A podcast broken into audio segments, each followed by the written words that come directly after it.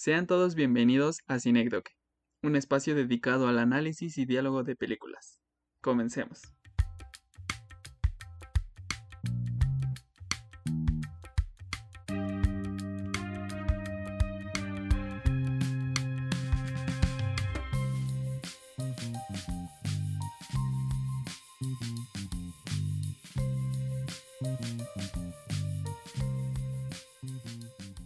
¿Qué tal amigos? Eh, sean bienvenidos a Cinecdoque. Eh, mi nombre es Luis Enrique, estoy aquí con Edgar. Eh, pues bueno, este es un, un podcast que decidimos hacer pues por amor al cine, este amor que le tenemos a las películas y a lo que se ve más allá de lo que pues está en la superficie, ¿no? Bueno, pues eh, nosotros somos estudiantes de cine, eh, estamos ya en la recta final de la carrera y pues eh, justamente, bueno, no sé en el caso de Edgar, pero yo tenía más o menos como una idea de hacer algo similar a esto. Tenía, un blog, tenía pensado un blog, pero la verdad no había decidido. En este sentido, realmente nos vimos inspirados por otros compañeros de cine que, que también son muy buenos, que también ya lanzaron su podcast, que está más enfocado a, eh, pues, como anécdotas en el set, eh, cómo rodar, eh, etcétera, y cómo, cómo es que nosotros nos hemos integrado al mundo del cine desde, desde pues, la perspectiva estudiantil y así, ¿no? Eh, nosotros tenemos más la cuestión de análisis de las películas, como películas más específicas, pero de todos modos, pues vayan, échenle un, una escuchada al podcast de nuestros compañeros, se llaman It's a Rap. Y este, pues bueno, eh, Edgar, eh, ¿quieres decirnos un poco sobre Hola, hola, este, bueno, yo soy Edgar, me presento como ya me introdujo mi buen amigo Chinos. Este, bueno, nosotros estudiamos cine y ya estábamos a punto de graduarnos, pero por cosas de la pandemia y todo eso no se ha podido, pero en algún momento se podrá. Y por el momento justo estamos eh, dedicándonos a hacer este podcast para transmitir lo que sabemos y sobre todo para que la experiencia estética sea aún más placentera cuando veamos una película. Y bueno, yo por ejemplo, este me enfoco en el área de diseño de producción, sobre todo en el vestuario cinematográfico, pero también me llama la atención este la dirección y el guion. Y bueno, no sé si tú también querías contarnos algo sobre ti, chinos. Te cedo la palabra. Gracias. Eh, pues en ese sentido yo voy más para la dirección y el guion.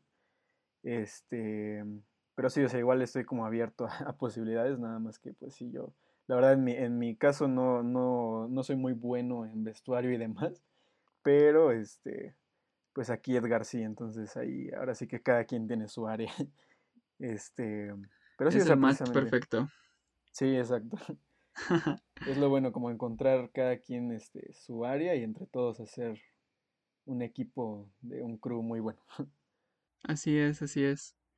Y bueno, pues entrando ya un poco a materia de lo que es el podcast, pues la verdad tengo que confesar, antes de grabar este, este podcast, no había visto la película. Eh, la verdad solo había visto las imágenes que eh, comparten en Facebook con alguna frase romántica en la descripción y por el meme que se hizo viral de Mátame ese recuerdo de ese amargo amor, que ahora ya entiendo, ahora ya entiendo por qué, por qué es, este, por qué hacen esa referencia. Pero sí, antes yo había estado eh, ignorando sobre lo que trataba la película y todo esto. Había visto pequeños fragmentos de ella y igual y ya la había visto antes y decidí borrarme la memoria por el dolor que me causó, no lo sé, pero Probablemente. sí, no, no la había visto. ¿Tú chinos? Sí, eh, lo que pasa es que, bueno, en mi caso, yo soy eh, eh, muy fan de Jim Carrey. eh, ahorita como ya no ha sacado mucho, bueno, digo, su último trabajo fue Kidding, una serie que también es muy buena y que de hecho es el mismo director de, de esta película.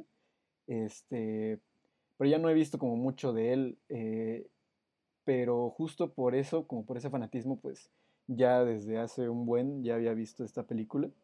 y este, pues justo es, es chido verlo siempre como en otros papeles que no son precisamente comedia, porque pues bueno, Jim Carrey es conocido más por su comedia que, que por estos papeles más dramáticos, pero aún así eh, lo hace muy bien, se, se, desenvuelve muy bien. Este, creo que tiene un rango actoral bastante amplio.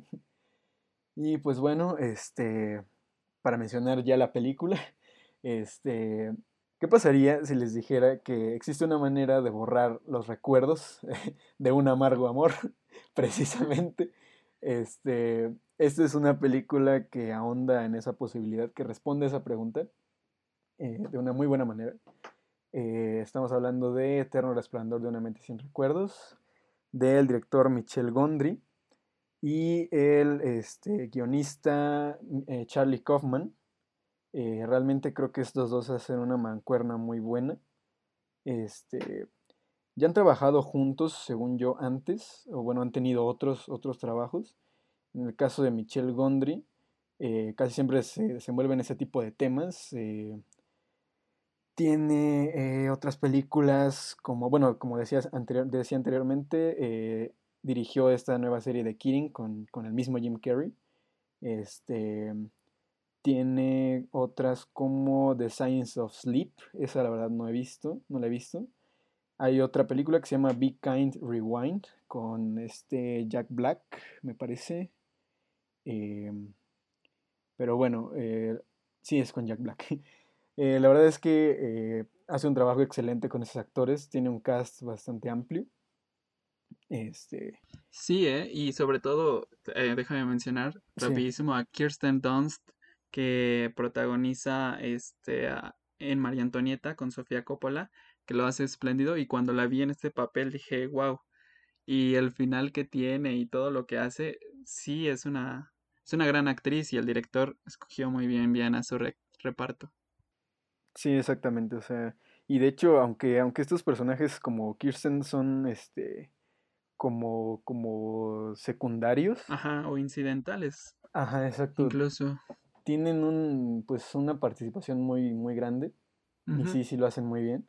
Este, como, como coprotagonista tenemos a Kate Winslet, eh, mejor conocida como Rose en Titanic.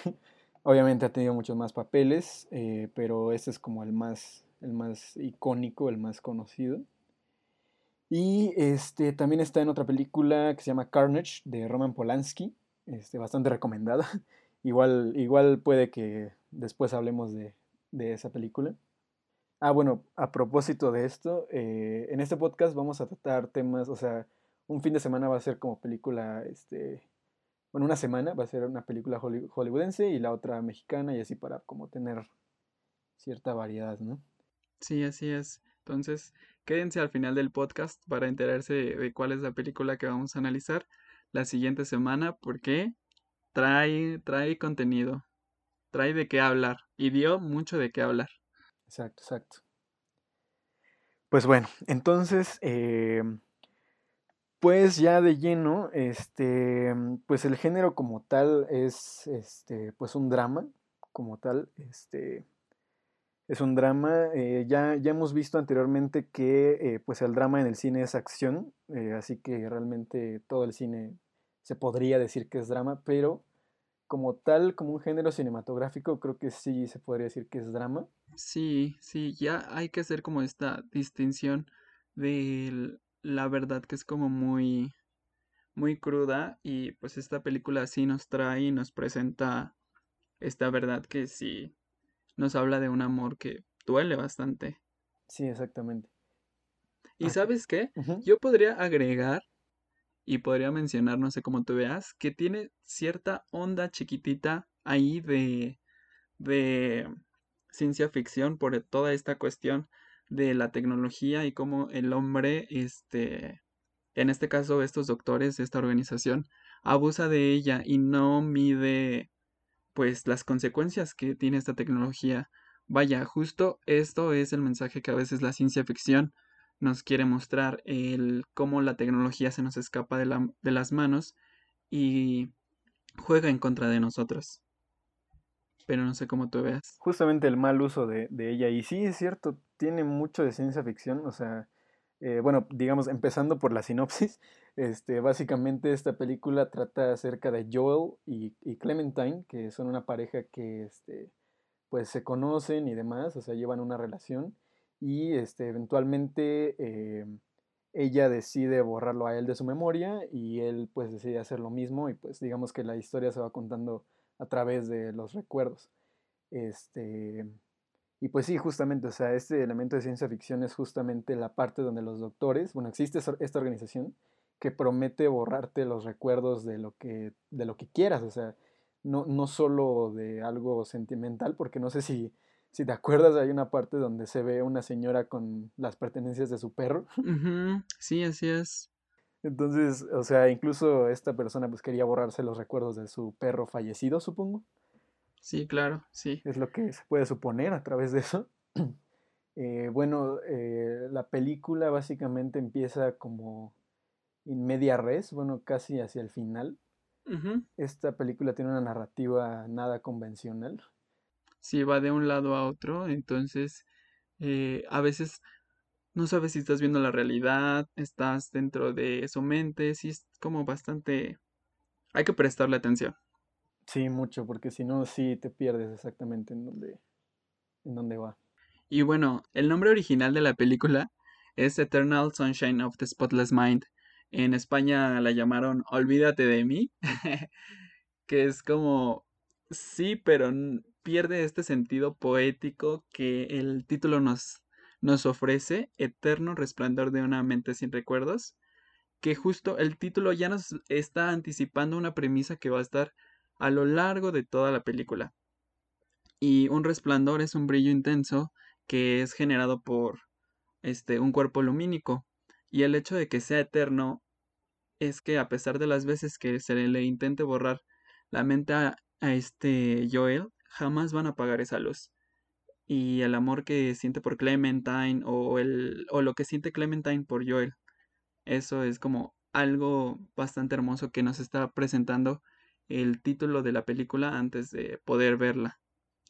Y bueno, aquí ya vamos a empezar como por el terreno del spoiler, así que si no, no la han visto todavía, los invitamos a que vayan, corran y véanla, terminen de escucharnos, porque hay mucho de, de qué mencionar de esta película.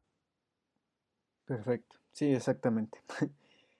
Eh, sí, o sea, de hecho, ese, ese título es este o sea, nos da mucho de qué pensar, este, y sí abarca tal cual toda la premisa. Eh, incluso, bueno, está esta, esta, escena donde ya el personaje, el personaje de Kirsten Dunst eh, menciona la cita de dónde viene esa, ese, ese fragmento, es como de un poema. Este. Del poema que se llama Eloisa to Abelard de Alexander Pop sí, exactamente.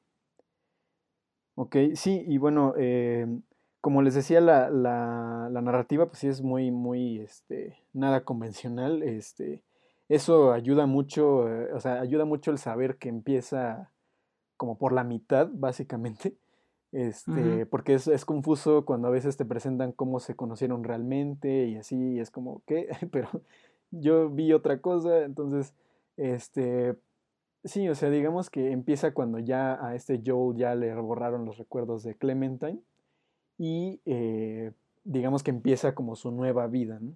Y se vuelven a conocer.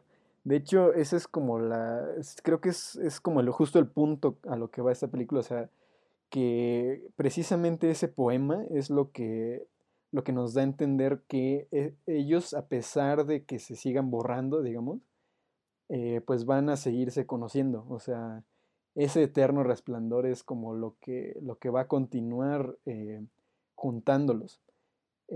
Casi cuando ya están a punto de borrarle todos los recuerdos de Clementine a, eh, su recuerdo de ella, así ya lo último, le dice, veme en Montauk.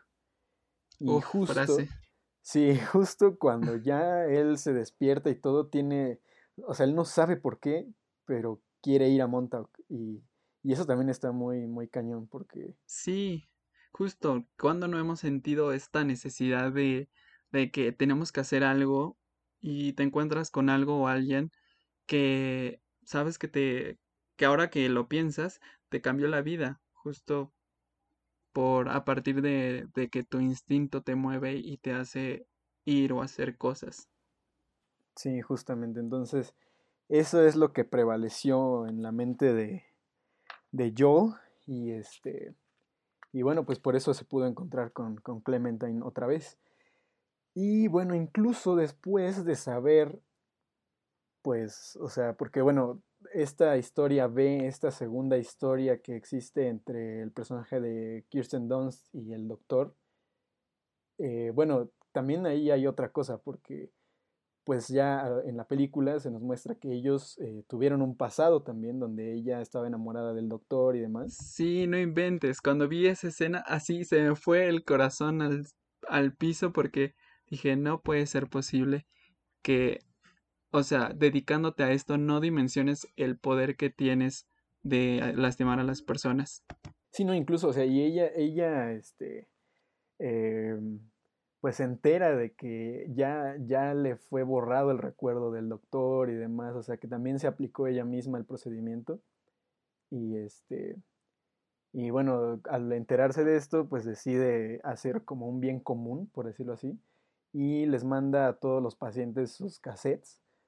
La verdad no sé qué tan qué tan este pues perjudicial puede ser eso para la persona, pero bueno, obviamente tenía que pasar como a, este, como, como, a favor de la historia, ¿no? O sea, porque incluso el hecho de que Joel y Clementine se enteran de que borraron al otro y demás, incluso a pesar de eso, ellos pues deciden continuar. O sea, y también esa última escena es como de las mejores porque ella le dice, es que yo soy así y me voy a aburrir y, y ya no, o sea, ya no vas a querer saber de mí. Y él así de, está bien, o sea, el chiste es intentarlo, ¿no? Entonces ellos lo, vuelven a intentar. Sí, así es. Y justo esta escena final que nos trae eh, como cuando están en la, en la nieve que se repite una y otra y otra vez y al final eh, la pantalla se queda como totalmente en blanco como si nos generara ese brillo del que habla en el en el título de la película y lo que en verdad sienten ambos por por el otro. Sí, precisamente. y la verdad es que ellos dos hacen una, este, una química muy buena. Sí, ¿eh? ¿Sabías que, que le iban a dar el papel a Bjork? ¿En serio? Wow. Sí, le iban a dar el papel a Bjork, pero ella, este, dijo, mejor no, tengo cosas personales que, que resolver y pues paso. Entonces imagínate que hubiera estado aún más rara la película, ¿sabes? Sí. Un tanto. O sea, la verdad es que yo, este, honestamente no he visto actuar a Bjork todavía. Pero, este. Pero aún así, o sea, no, creo, creo que sí le hubiera agregado algo, algo más. Pero lo, lo chido es que esta Kate Winslet también llega como al, al personaje, pero si hubiera estado muy interesante ver a Bjork en este mismo personaje, creo que también le, le queda, o sea, sí, sí. La película con Bjork sería totalmente distinta, le impregnaría un aire aún más único del que la película ya tiene en sí misma. Sí, exacto. Este, bueno, y sí, eh, abonando un poco al, al tema de la película como tal, del Eterno Resplandor, Y básicamente Charlie Kaufman lo que nos dice es que, bueno, lo que nos quiere decir es que la verdadera felicidad solo se encuentra en lo que para nosotros es nuevo. Y si el nuevo amor es lo que realmente prevalece, no es, eh, o sea, por el, es por el bien del amor que el mundo se ha olvidado. O sea, digamos que de cierta manera es como si esto nos está mostrando que a pesar de que ellos lo van a seguir repitiendo y repitiendo, eh, de cierta manera, eh, por el bien del amor es, es bueno olvidar porque eh, este fragmento de felicidad que se da al inicio de las relaciones es como lo que realmente es donde se esconde esta felicidad, vaya. Entonces, eso no sé de si la verdad sea como algo bueno o algo más. Es, es casi como una tragedia porque dices, vaya, o sea, obviamente sí se puede, este, ¿cómo se dice? Em, sí se puede mantener una relación y demás a través del tiempo, obviamente, digo, hay, hay relaciones muy largas que, que, duran bien, Sí. Pero justamente está esta, este momento del inicio de la relación que es como, como lo mejor, no sé, o sea, este enamoramiento, este, eh, cuando se conocen. Y justo aquí nos muestran dos veces en las que ellos se conocen, que es la primera vez que supuestamente se conocieron en la playa y la segunda vez que es cuando él va en el tren, que es cuando ya, este, ya se borraron y se conocen de nuevo. Entonces, como, como nos lo muestra este inicio de las relaciones, este, para ellos son, pues es muy bueno, ¿no? Y, y, son felices hasta que vuelven a arruinarlo y así, ¿no? Entonces, como que este, están metidos como en un loop, como en una, este... Sí, en un ciclo que no está, que no se está deteniendo. Y justo ya entrando en el tema de la imagen, hay una de las pocas escenas que son fijas en donde están acostados en el bloque de hielo, bueno, en, en el lago congelado, y hay una grieta al lado de ellos. Parece como si fuera un, un peque una pequeña fotografía de ellos que está rota y pues ahí nos está dando a entender cómo es la relación de ellos. Este, cómo se, se, se cuartea, se rompe y se vuelve a reconstruir por, por, cuenta, por cuenta de ellos mismos. Tiene muchísimo simbolismo esto. Así es. Y, creo que justamente esa, esa imagen es como pues de las más representativas. Digo, ya, ya de entrada es el póster de la película. Entonces básicamente vemos, vemos eso primero. Y sí, o sea, tiene mucho, mucho sentido lo que dices y, tiene mucho que ver porque, o sea, los vemos a ellos en, en, como si, o sea, tomados de la mano, viendo al cielo, viendo las estrellas y, hay una grieta a un lado, ¿no? Entonces, eso ya de entrada es como, como esta inestabilidad o esta... Esas rupturas. Ajá, exacto, la, la ruptura tal cual, o sea, están literalmente sobre hielo, este, caminando sobre el hielo. O sea, creo que sí hay una frase así, ¿no?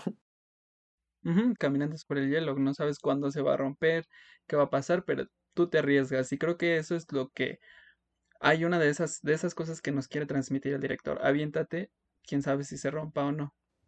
exacto. Y fíjate qué interesante es esta película, que incluso el póster nos está hablando eh, de lo que se va a tratar. Tenemos el título Eterno Resplandor de una mente sin recuerdos, te pones a reflexionar y después te lo ilustran y te dicen, es de una ruptura de dos parejas. Te voy a contar la historia de un chico y una chica que se conocen, se enamoran, pero están destinados a romper. Lo que no sabemos es si una y una y otra vez. Sí, de hecho. Y luego creo que, o sea, también el tema completo es como, o sea, no es una historia de amor convencional y sin embargo tiene una idea de un amor como muy fuerte.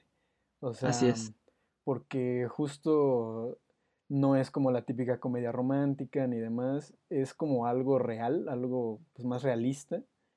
Y este y esto también es muy muy curioso porque la como decíamos anteriormente la, la narrativa no es convencional y además el elemento de ciencia ficción y todos los efectos visuales que aparecen en, el borrado de los recuerdos, sí es así de que, no estaba viendo algo romántico, ¿qué es esto? O sea, de repente hasta medio te da miedo o, te confunde, es un viajezote, la verdad.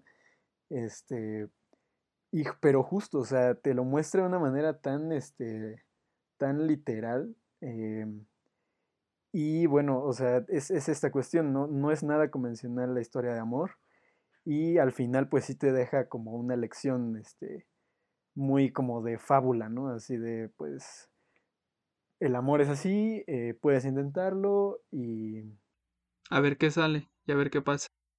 Exacto, y también hay alguna hay por ahí una frase creo que de Kate Winslet de Clementine que dice algo como pues podemos intentarlo, a ver si funciona de nuevo. Justo esa es la, es la frase que predominaba en las, este, en las fotografías que yo veía en Facebook antes de ver la película y decía, ah, ya poco sí. sí. Y justo hay algo que me encanta también de los colores del cabello de Clementine. Hay que hablar de ello porque porque en cada etapa en la que se encuentra este, la relación de Joel y Clementine, es un color distinto. El, eh, dice cinco según yo.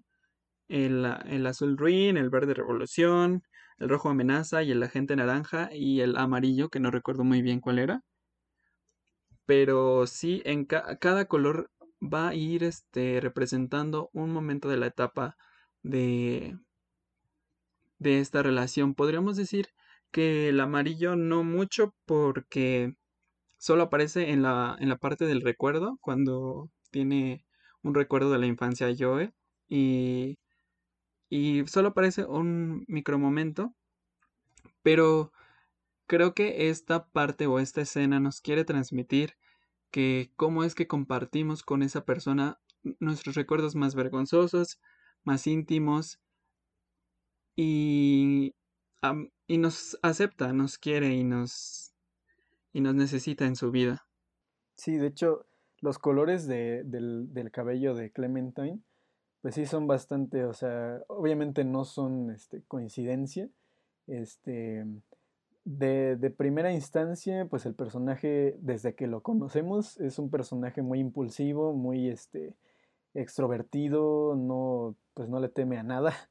Este, y ya de por sí la vemos con un cabello azul, entonces nos llama mucho la atención. Sí, y justo ella es la primera que lleva a Joel a, al hielo. Ella dice, aquí te voy, yo me aviento primero, vente conmigo. Exactamente. Tienen este, esa como yo te jalo y tú vienes a mí y nos jalamos uno hacia el otro. Es bastante como este juego de tira y afloja. A ver quién, quién jala. Y, ¿sabes? Hay algo que me encanta de este personaje que aparte de que es muy aventado, aparte hay algo que me encanta mucho de este personaje, que es como esta onda inocente, traviesa y divertida que tiene, porque la única referencia que tiene sobre su, su nombre es una canción de Huckleberry Hound, que es una caricatura de, de este perrito azul que salía con el oso yogi y es, e, es una es una actitud infantil de cierto modo que hace que esta Clementine se vea con una persona tierna y me sorprende como esta evolución a lo largo que tiene de, de la relación, de cómo pasa a ser esta chica extrovertida a ser un poco más seria, más ruda. Tiene un arco bastante interesante.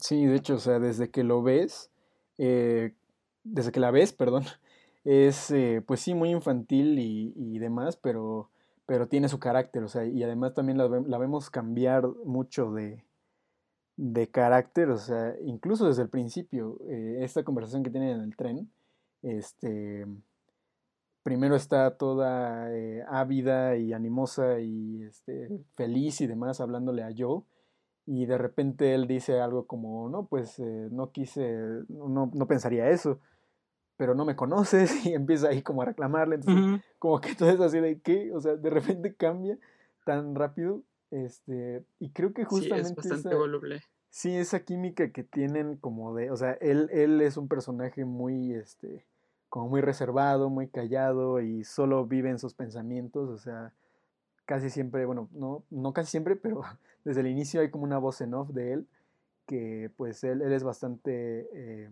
pues sí, pensativo, y este, se la pasa, por ejemplo, dibujando o haciendo cosas así.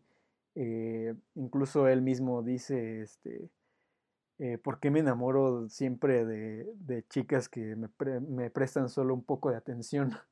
Sí, qué dolor, ¿no? Ay, esa frase también me mató, dije, híjole, chico, vas a salir, vas a salir lastimado de esta relación. Exacto. Sí, o sea, hay, hay, hay un muy buen guion, o sea, Sí, de hecho, el este Resplandor de una mente sin recuerdos ganó el Oscar en 2004 a mejor guion original. Entonces, mis respetos, señor. Wow, nice. Sí, sí, sí.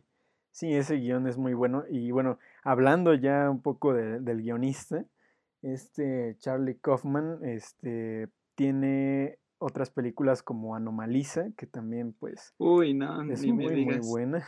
Anotada, anotada para en algún momento del podcast. Sí, sí, la verdad, es, es también una historia muy este, igual de amor no convencional, eh, trágica también en parte, este, Y bueno, ya hablaremos luego de ella. Tiene Sí, otra que es eh, Being John Malkovich. Esa no la he visto todavía, creo que también es una de sus más este, reconocidas. También podríamos dejarla como, como, como pendiente. como pendiente ahí. Exacto. Y otra que se llama Cinécdoque Nueva York, que de hecho, este, pues justo ese nombre le dio, bautizó a nuestro podcast, este, por esa película. Esa también es muy buena y es, de hecho esa la dirige él mismo, el guionista, este Charlie Kaufman. Según yo, eh, es la única que dirige él, o sea, de, o sea, de su mismo, de su mismo guion. Em, Anomaliza también, aparentemente, la dirige él. Y Being John Malkovich, mm, no, en ese caso está dirigida por Spike Jones.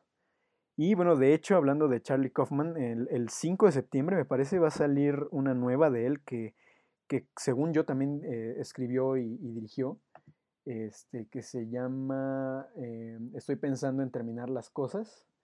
Y también se ve muy buena, tiene este mismo toque de él, que es este, esta como tragedia dentro de una relación o algo así, y este y cómo se llama y como como estos elementos como de realismo mágico.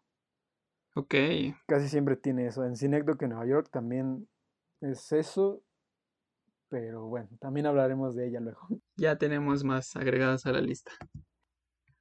¿Y sabes qué? ¿Qué es lo que ayuda a que no te pierdas mucho? Porque hay, hay, hay películas en las que te puedes llegar a perder entre estos viajes de, de estoy en la mente del protagonista, pero ya estoy viendo su realidad, pero ya estoy viendo este un flashback, el sonido, la música, hay, hay una música que, que prevalece a lo largo de la historia que es como estos vientos y los pianos, pero hay ciertos sonidos, tal cual beats de, de sonido que van a que van a ir como haciendo una disrupción y nos va a ir marcando esto no es esto más que esto no es verdad, esto está sucediendo en la mente de, de Joel y esto es la realidad.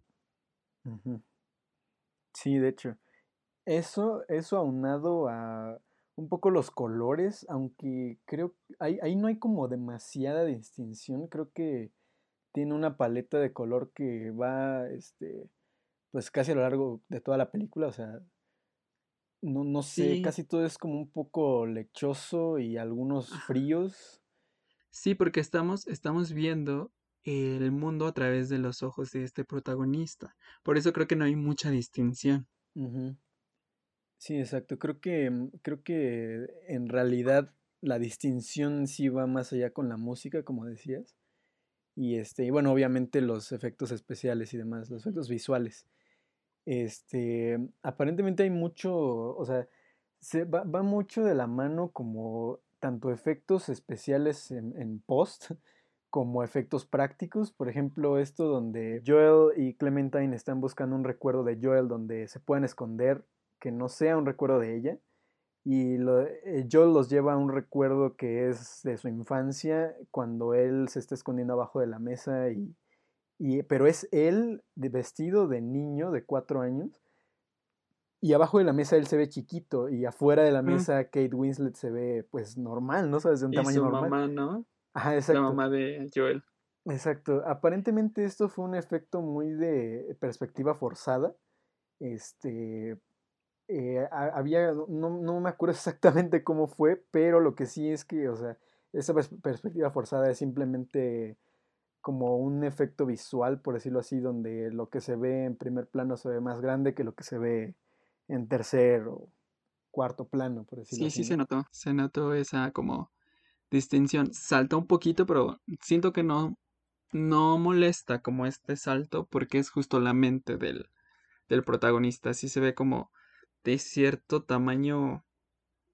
Por ejemplo, la estufa que está atrás. Sí dije, ah, ok, sí se nota el efecto, pero no, no molesta porque estamos en la mente al final de cuentas. Y la mente puede ser muy engañosa. Exacto. Y además, pues justo tenemos esta cuestión como muy onírica, entonces ahora sí que cualquier cosa puede suceder y o sea, ya de por sí estamos viendo a Jim Carrey este, muy chiquito abajo de la mesa. Ya eso de por sí es un poco risible, pero es como de, ¿qué pedo? ¿Qué, qué está Sí, pasando? sí. Es muy extraño. Ajá. Y luego los bañan en la, en la, ¿cómo se llama? En el lavatrastes. En el lavatrastes, esa escena me mató. Sí, es bastante. También tiene esos elementos un poco de comedia de repente. Sí, Pero comedia, o sea, que, que, que no tampoco salta mucho. Es como, como, ¿cómo se podría decir? O sea, como justo, o sea, la la película no es de comedia, pero, pero pues de repente tiene estos momentos, ¿no? Y no, no, no brincan, ¿no? Tampoco es una comedia forzada, es algo que se va dando y, y pues está bien, o sea, no, de ningún momento lo sientes tan raro, ¿no? sí, así es. Y donde predominan como los movimientos de cámara es como en la realidad, que es como esta cámara en mano, que hace que nos sintamos como un espectador muy cercano a, a lo que está pasando Joel. Sí, de hecho. Sí, está como inestabilidad, ¿no? Un poco. Ujú, así es.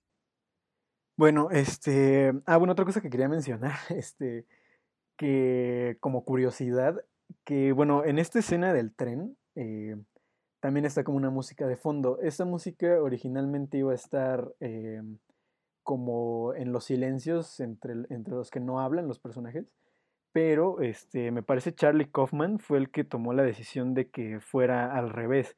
O sea, es decir, que la música estuviera en los momentos donde hablan. Entonces, es algo que casi no se, no se nota o no lo notas, pero, pero sí, no sé la verdad qué, este, qué pretendía con esto, pero creo que es un toque, este, no sé, curioso y, y justo es algo que no va, este, no es convencional y, o sea, y seguimos como en esa, en esas intenciones de no ser nada convencional. Sí, claro. Este, o sea, la música cuando ellos hablan y cuando no, eh, hay silencio, ¿no? Este, sí, sí fue Charlie Kaufman el que tomó la decisión. Este, aparentemente estuvo este, pues bastante involucrado en, en la cuestión un poco, no de dirección directamente, valga la redundancia, pero sí como de realización un poco, este, lo cual es bueno, creo, no sé. Sí, es, es bastante bueno. Creo que esta música justo que acompaña las conversaciones hace como que, que endulce esta parte de, de lo que tienen entre ellos dos. Sí, totalmente. Bueno, y, y como tal, ¿qué, qué opinaste del cast? O sea, como de las actuaciones. Pues te digo que, bueno, por ejemplo, cuando vi a Mark Ruffalo, este, sí dije, wow, está él.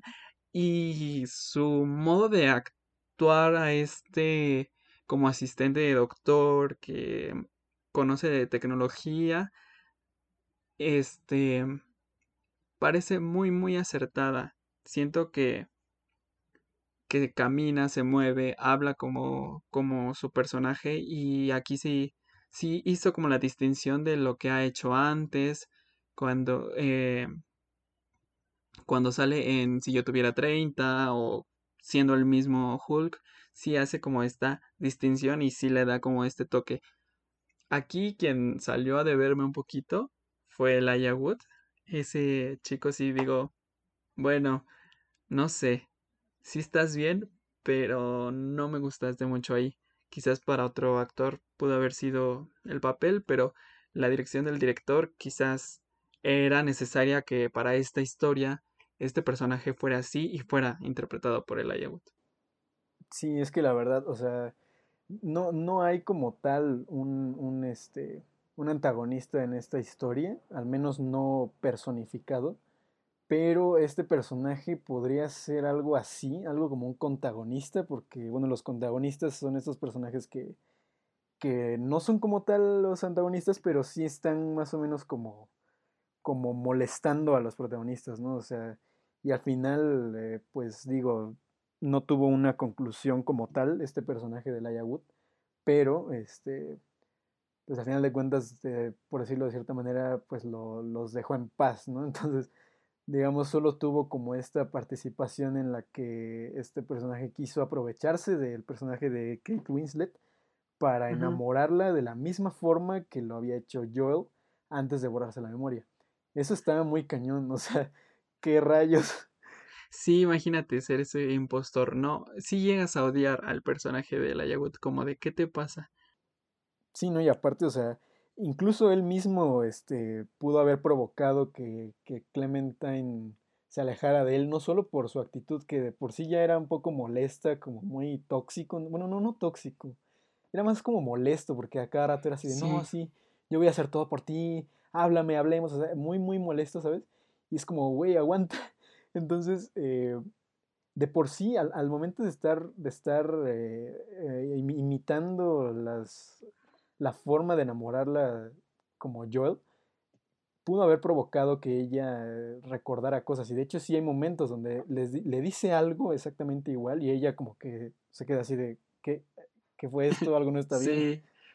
Justo en la escena de cuando están acostados en el lago, me, me encanta porque incluso no toman de la misma forma en la que fue fotografiada la escena de Joel con Cle- Clementine, sino es aquí como a ras del suelo, pie- como todo desbalanceado, feo. O sea, eh, fue una, e- era una toma que, que necesitaba ser como descuadrada, como rara, porque justo no coincide este, la imagen de Patrick con Clementine, nos coincide Joel con Clementine. Sí, totalmente. No, y aparte como dices, o sea, ya está desbalanceado y creo que ahí había una cámara en mano en esa parte, Ah, creo que porque sí. en la de Joel y Clementine está, está, en, eh, está fija y es un, este, un cenital, ¿no? Entonces Ajá. toda la narrativa visual y musical de, de ambas escenas es muy diferente y, y obviamente la actitud de los, de los, de los personajes, porque si bien Clem se supone que esto no lo había vivido, bueno, más bien no lo recuerda haberlo vivido, este, algo no le, no le, no se siente bien, ¿no? Entonces hasta se levanta y se queda así de toda, no sé, rara, ¿no? Hasta que explota en, un- en el momento en el que este, le dice, eres bonita, linda y creo que, no sé cómo lo dice en español, pero en inglés le dice, "and nice. Y ahí es cuando dice, tú no eres él. Y hay que mencionar que los planos cenitales son de los más difíciles, entonces como dedicarle ese plano a estos personajes, a Joel y a Clementine, para esta escena, es la escena. Sí, totalmente. Ese es el cuadro. Así es. Y bueno, ahora sí, pasando al algo que nos quiso transmitir el director, yo quiero mencionar que el director nos quiere transmitir la idea sobre el amor, pero hay que prestar como mucha este, atención a lo que nos quiere transmitir. Y es que mientras más tratemos de olvidar los malos recuerdos con alguna pareja, también iremos olvidando los, los que son buenos. Y cuando se presente estar con otra persona, vamos a repetir una y otra vez esos mismos errores, como si de un ciclo se tratase, así como Clementine y Joel. Y sin importar de qué color tenga el cabello nuestra pareja con la que estemos, vamos a repetir estos errores y no estamos aprendiendo qué es lo que estamos haciendo erróneo. Sí, exacto. Tiene que ver mucho con este ciclo de, de, pues, no sé, olvidar y volver a empezar de cierta manera. Exacto. Y más que olvidar, hay que aprender de lo que hicimos mal, porque estos chicos están repitiendo y haciendo lo mismo, pero no están saliendo como de eso. Parece que no quieren salir, pero quizás porque están acostumbrados a ello, pero quizás no sea muy muy bueno para ninguno de los dos tener que olvidar y recordar. Sí, también no sé qué tan, qué tan positivo sea como el final, o sea, porque si bien, como te decía, te deja como esta onda de, ah, pues se puede intentar de nuevo y así, eh, Sí, el hecho, como dices, precisamente de olvidarlo todo y luego como si nada, también eso es así de, "Mm, pero justo por eso están atrapados en este ciclo, ¿no? Porque van a volver a caer y así, digo, la verdad no sé, creo que, creo que ya como tal en el final se cierra el ciclo porque pues no creo que vuelvan a ir a, a la cuna, que se llama esta organización donde les borran la memoria. Este, pero bueno, te deja como con eso, ¿no? O sea, hasta ahí es donde podemos dejar la historia porque ya no hay más que contar, ya no hay más que suponer, entonces eso ya eh, te da esta cuestión de los ciclos y pues que pues no sé qué tan bueno sea como dices, es mejor aprender de esto y pues, pues bueno. Pues borrón y cuenta nueva. No, exacto. Sí, se necesita borrar y, y de nuevo iniciar, arrojarte al lago congelado. Exacto, exactamente. Y a ver, ¿cuáles son las cosas que a ti te gustaron mucho de la, de la película? Ya como un comentario personal. Este, bueno, pues creo que, como te decía, de por sí soy muy fan de Jim Carrey. O sea, eh, bueno, mi fanatismo por él empezó más por la comedia, pero, pero creo que me, me gusta aún más cuando puede tener este rango que decía anteriormente, ese rango actoral, como de cambiar a otra cosa donde no lo vemos, eh, donde no, lo, no estamos acostumbrados a verlo. Este, y pues también, o sea, obviamente tiene que ver mucho su actuación y su, su desenvolvimiento, pero este, esta dirección de Michel Gondry también, este, también le apoyó muchísimo. Sí. Y, y creo que también es, es, algo chistoso verlos, bueno, no chistoso, curioso verlos a estos dos, a Kate y a Jim Carrey, es, es raro justamente, no, no estamos acostumbrados a ver a alguien así. Eh, me refiero a este actor de comedia y a Kate Winslet que le hemos visto un poco más en dramas. Ajá, y en melodrama, que son géneros que, híjole, están de un polo y el otro. Exacto. Entonces esta mancuerna que hacen creo que está muy bien, muy bien hecha. Y eh, bueno, algo, pues no sé, creo que, creo que es muy fácil identificarse con estos personajes. Este, y bueno, no sé, o sea, como decíamos antes, ¿quién no ha querido como olvidar una relación o algo así? Entonces todo esto... Sí. Traigan un termómetro rayo láser, por favor. Sí, todo esto nos llega a, todos, entonces es así de chale, chale. Entonces, bueno, no sé, eso me gustó muchísimo, la música y el cast completo, creo que también llama la atención, es como decías, o sea, de repente ves a Mark Ruffalo y es como, ¿what? No esperabas verlo. Luego ver también este David Cross, que también te decía es más eh, como de comedia este, este actor. Y aún así las partes donde aparece eh, son risibles justamente, casi todas. Entonces... Así eh, es. Pues eso, y el, el, guion está muy bien hecho, de verdad les recomiendo mucho ver las películas de Charlie Kaufman, ah, eventualmente hablaremos de ellas, y pues ahora que se estrene la de Netflix, pues también creo que habrá que darle una, una revisada. Una revisada, claro. Sí, ¿sabes? Creo que, bueno, así ya como un comentario personal, fue una historia sobre, sobre los errores que cometemos al salir con alguien o cuando nos enamoramos. Entonces, que te hable la película de esa forma hace que sea muy atractiva a cualquiera que, que la vea. Sí, totalmente. Y bueno, algo que hay, o sea, algo que no me terminó de convencer y ya como comentario personal, sí, es totalmente la Wood. No soy muy fan, pero pues era necesario para la historia según el director. Y ahí está nuestro queridísimo Elijah Wood. Sí, exacto. Y en ese sentido creo que concuerdo. O sea, a mí no me, no me desagrada mucho Elijah Wood, pero es que es, no sé, es de esos actores que solo son para como algo muy específico. Eh, creo que hay, hay, dos papeles en los que sale. Hay uno en, en, Sin City y hay otro en una que se llama Psicópata, me parece. Eh, y bueno, o sea, de entrada, en, las dos películas su personaje es, es, eso, un psicópata en las dos. Uh -huh. Y creo que ahí eh, queda como, no sé, da ese perfil. Entonces es por eso que como que aquí es, es medio chocante y y justo creo que, o sea, es esa, creo que es lo único que, que, que, como que desagrada un poco en la película, porque casi toda la narrativa, incluso aunque veas un poco las peleas de Clem y Joel, este, esto, eso va como con cierta armonía, o sea, te va llevando, te va llevando. Y, y digamos que el personaje de Laia Wood es como esta mancha ahí, es como... Mm, sí, sí ajá, ándale.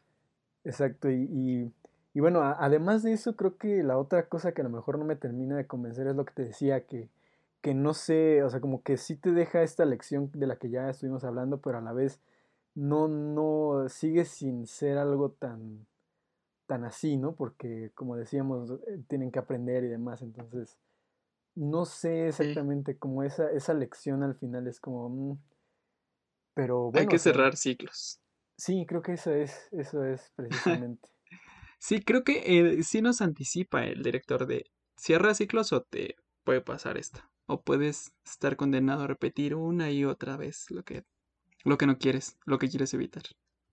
Sí, además creo que también te muestra de una manera muy gráfica qué pasaría si, si vuelves con un ex, ¿no? También, casi, casi.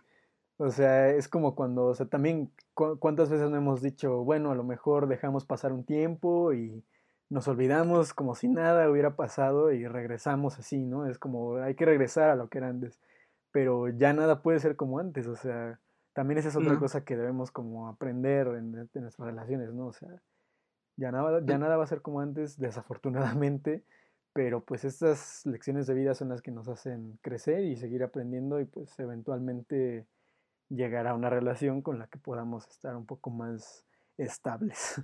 Así es, así es. Es necesaria esta película. Igual, ahorita que estamos aburridos en la pandemia y quieres hablarle a tu ex, chécate esta película antes. Si te quedan ganas, háblale. Si no, has aprendido la lección.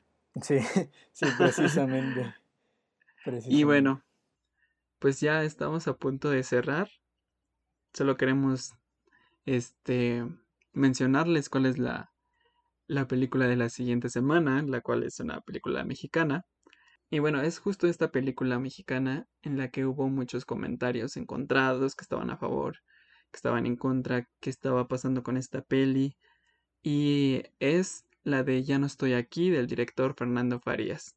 Les leo un poquito de la sinopsis. Es la historia de Ulises, un joven que vive en Monterrey, que se ve obligado a emigrar a Estados Unidos tras un malentendido con un cártel, dejando atrás a su familia, sus amigos y todo lo que ama. Y va más allá de eso. Pero vamos a hablar de esta película la siguiente semana. Espero que les haya gustado este primer episodio. Eh, fue un placer haber visto esta peli y haber conversado contigo, chinos. Igual, igualmente, sí, fue una, creo que fue una buena forma de, de arrancar. Digo, muchas personas ya conocían esta película, no es- ya, ya tiene mucho, se estrenó en 2004, pero bueno, o sea, venía un poco a cuento con, con lo que ya, ya mencionamos. Y pues sí, fue, fue algo, algo bueno. Este, los veremos en el próximo capítulo. Bueno, los, los escucharemos, nos escucharán. Eh, y bueno, muchas gracias. Si llegaron hasta aquí, muchas gracias por Sí, escucharnos. muchas gracias. Y antes, les recordamos que vayan a escuchar el podcast de Fernanda Rangel, Alex Soto y Emanuel Tobar. It's a Grab está también ahí en Spotify y para que vayan también a seguirlos a sus redes sociales, It's a Grab en Instagram.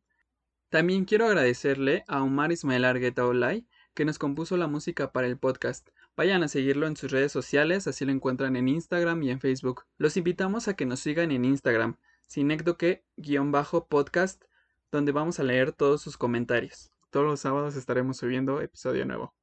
Muchas gracias, chicos. Así es, muchas gracias. Cuídense.